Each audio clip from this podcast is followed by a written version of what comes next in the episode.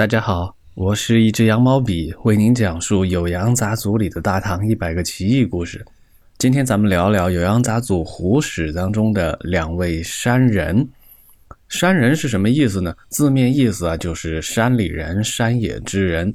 在古代一般称呼隐士为山人，那些大文豪隐居山林就喜欢这样自称，意思是啊，哎，我是个逍遥于世外之人。还有呢，山人也特指方士，就是说那些以卜卦算命为职业的高人，他们倒不是住在山里，而是生活在市井之中，具备一些神异的法术。今天的故事呢，啊，历史知识不多，但是故事非常的离奇精彩。第一个故事是这样的：长庆初年，山人杨隐之呢，生活在郴州。常常去探访有道的高人。有一天呢，他去唐居士的家里。这位唐居士啊，当地人都称他为百岁人。杨隐之呢，去拜见他，唐居士呢就挽留他住下来。到了晚上啊，就发生了一件了不得的事情。唐居士就喊他的女儿说：“快拿一个下弦月来。”他女儿就把一个下弦月贴到了墙上，看上去呢，只是一张纸片罢了。唐居士这时候站起来祝祷说：“今天晚上有客人，请求赐予我们光明吧。”话音刚落，整个房间一下子就亮堂了起来，像是点亮了蜡烛。这个故事啊，非常的有想象力，剪贴下弦月。祝祷得光明。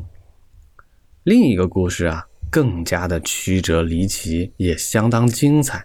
故事呢是这样说的：关于一位庐山人的故事啊，姓庐啊，是位山人，他不是生活在庐山啊。在宝历年间呢，荆州有位庐山人，经常呢贩卖烧卜石灰，来往在白府南边的市集。他时不时的稍微显露奇异的行迹，人们啊都无从猜测。哎，知道他大概是个高人，但是又不知道他到底是什么情况。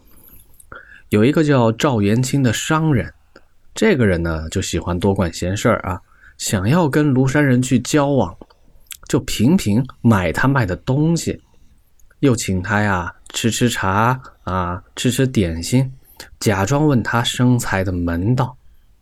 庐山人呢，就察觉到了，很直率的跟这位赵元清说：“我看您的心思啊，好像并不在买卖上，你到底是想做什么呢？”这个商人赵元清就说：“我暗中啊，知道您是在隐藏身份和品行，洞察事情啊，胜过占卜。我跟你交往呢，是希望能从你这儿知道一些预示。”庐山人就笑着说：“哎，那我告诉你一个预言吧，这个预言今天就会应验。您的房东中午就会有大难，如果你相信我的话，哎，就可以免灾。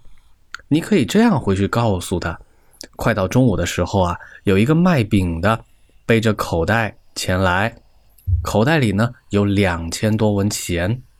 这个人啊，一定不是要有意冒犯。”但是呢，他会做一些逾矩的事情。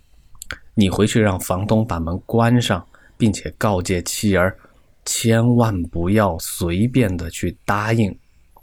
到了中午的时候啊，那个人一定会破口大骂。这个时候呢，房东全家一定要跑到水边去躲避他。如果按照我说的方法去做呀，这个倒霉呢，只是小倒霉，只会破费三千四百文钱。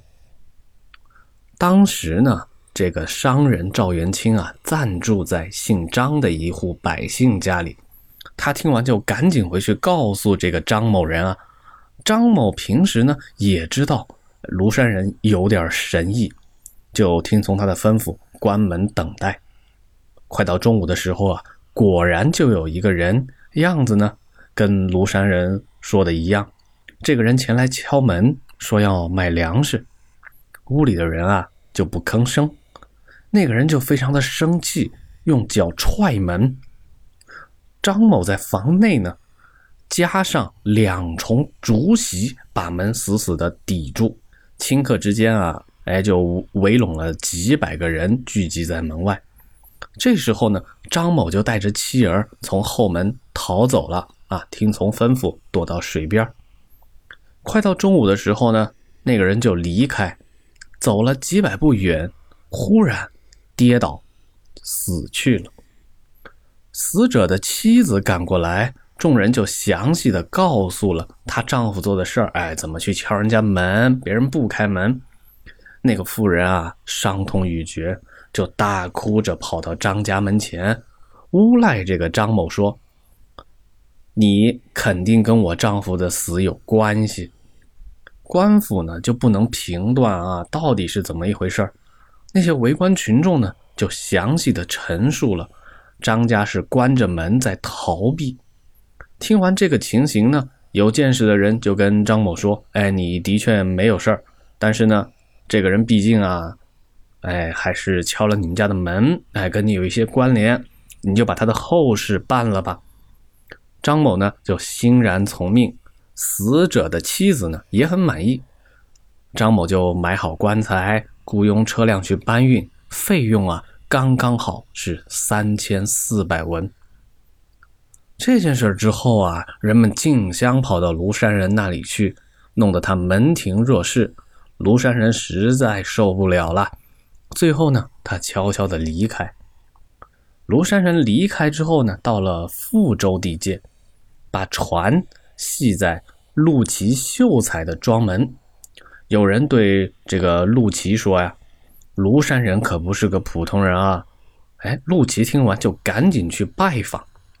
当时呢，陆琪正考虑进京去投靠朋友，就请庐山人帮忙做下判断。庐山人说：“您今年可不可妄动，恐怕要出大事。”您住的房子后边有一大缸钱，上面盖着板子，这可不是您的钱，钱的主人呢，今年才三岁罢了。您可千万不要使用哪怕一文钱，否则一定会有灾祸。您能听我的教诲吗？陆琪很惶恐，哎，再三说谢谢谢谢。陆山的船啊，刚一离开。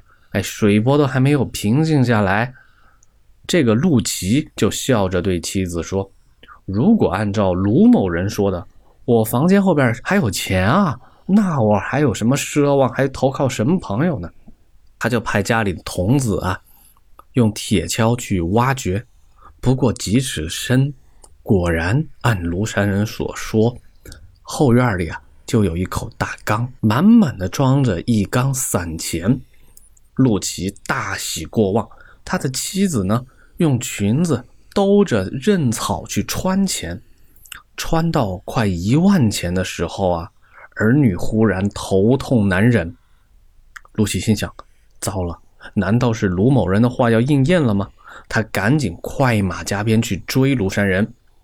哎，追上了，陆琪就跟他道歉说：“哎呀，对不起，我违背了告诫。”哎，我真是哎，我不是人啊，我不是个东西。庐山人就很生气的说：“如果你要使用这些钱啊，一定会殃及儿女，儿女和钱财孰轻孰重，你自己斟酌吧。”说完呢，划着船就离开了，头也不回。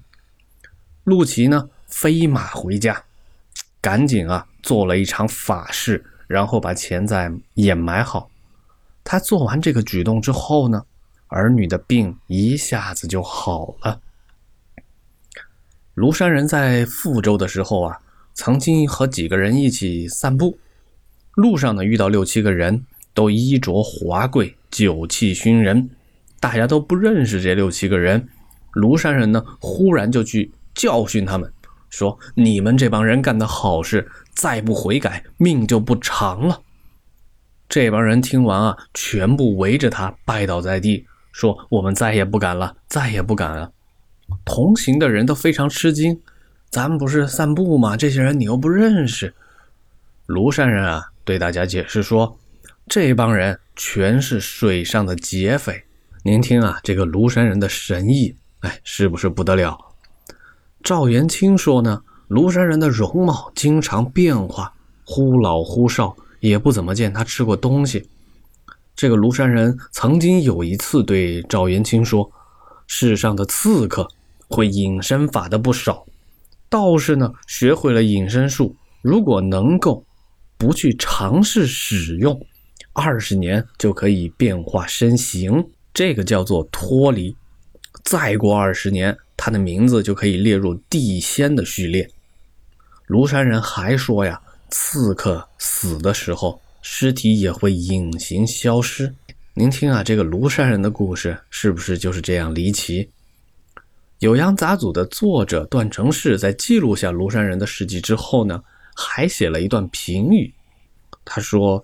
庐山人所说的大多是些奇谈怪论，他应该是个神仙一样的人物吧。好了，今天的故事就到这里，我是一只羊毛笔，咱们下集再见，拜拜。